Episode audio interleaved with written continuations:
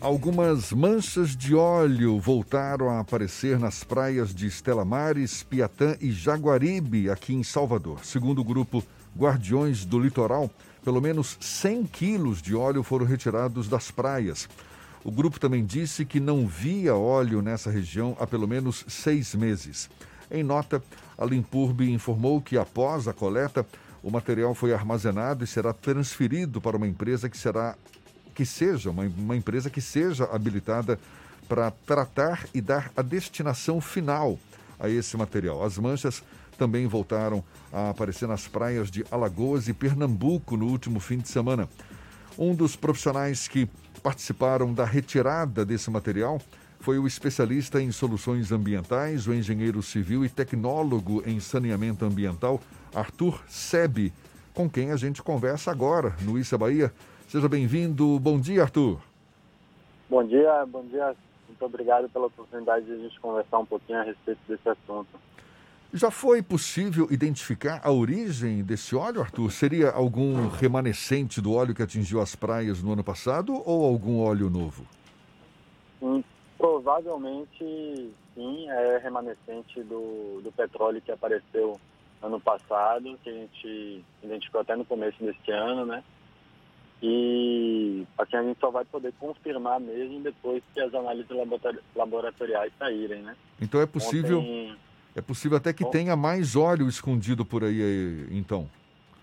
Sim, a gente já tinha uma suspeita de ter reaparecimento no, no inverno do petróleo, porque existe um movimento de maré entre verão e inverno e no verão há um acúmulo de areia nas praias, então algumas áreas elas não foram coletadas de imediato quando o petróleo chegou e ele terminou soterrando, né, com a movimentação de areia. E agora a gente está numa fase de, de retirada dessa areia, é um movimento natural da, da praia, então diminui um pouco a faixa de areia. Isso a gente pode observar em várias praias aqui e daí a, o petróleo ele começa a sair, ser assim, descoberto, né? É, ser exposto. E daí ele aparece em outras regiões. Tem uma outra também teoria, possibilidade, é que ele fica nas reentrâncias marinhas, tipo no, nos vales, né? No, no leito marinho.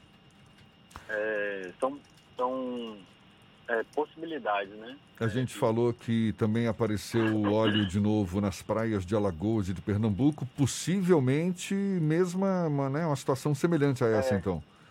Como lá em Alagoas e Pernambuco apareceu alguns dias atrás, já está confirmado que é o mesmo petróleo do evento que a gente teve, que iniciou lá em agosto do ano passado, né? Uhum.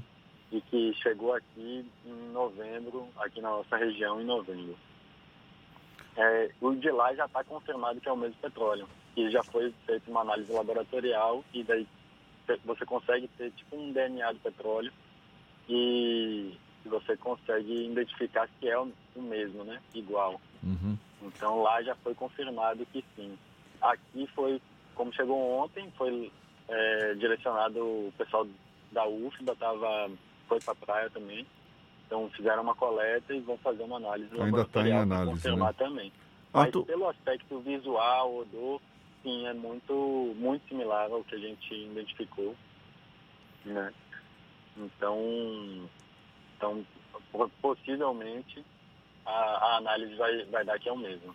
Arthur, você tem acompanhado o andamento das investigações sobre esses mesmos óleos que foram encontrados de setembro do ano passado para cá. É, tem alguma novidade nesse processo de investigação? Eu sei que está com a Polícia Federal do Rio Grande do Norte, mas eles têm uma certa dificuldade em divulgar informações. Você que está mais de perto, tem alguma novidade? Não, eu, eu também não tenho. Eu até gostaria de saber também, né, por quem é o gerador, né? Isso aí é uma coisa importante para quando acontece um desastre ambiental dessa magnitude a gente descobrir quem é o gerador, da onde que está vindo essa fonte, se essa fonte, inclusive, foi interrompida, né? É, por exemplo, se houve um, um naufrágio de um navio que ele continua soltando petróleo, ele vai continuar por quanto tempo, então tem que ser identificado isso, que é uma tubulação que está rompida, ela foi feita manutenção, já então tem que descobrir o, o que, que gerou isso, né? E se pode voltar a acontecer. Então a gente também gostaria de saber quais, quais quem são as, os responsáveis, quais as medidas preventivas para não voltar a acontecer um, um desastre desse, né?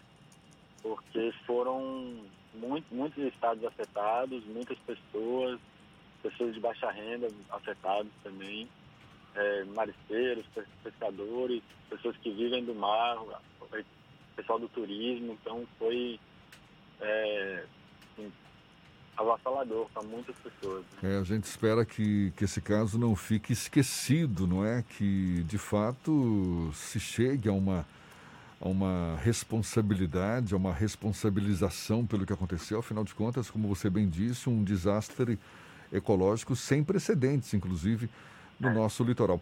Essa quantidade de é óleo. Verdade essa quantidade de óleo achada nas praias ontem em Salvador, né, praias de Estela Mares, Piatã, Jaguaribe, não é uma quantidade desprezível, né? Pelo menos uns 100 quilos de óleo foram retirados das praias. Você está dizendo que existe a possibilidade de é, ser um óleo remanescente, por conta disso mesmo, possivelmente ser achado em outros locais.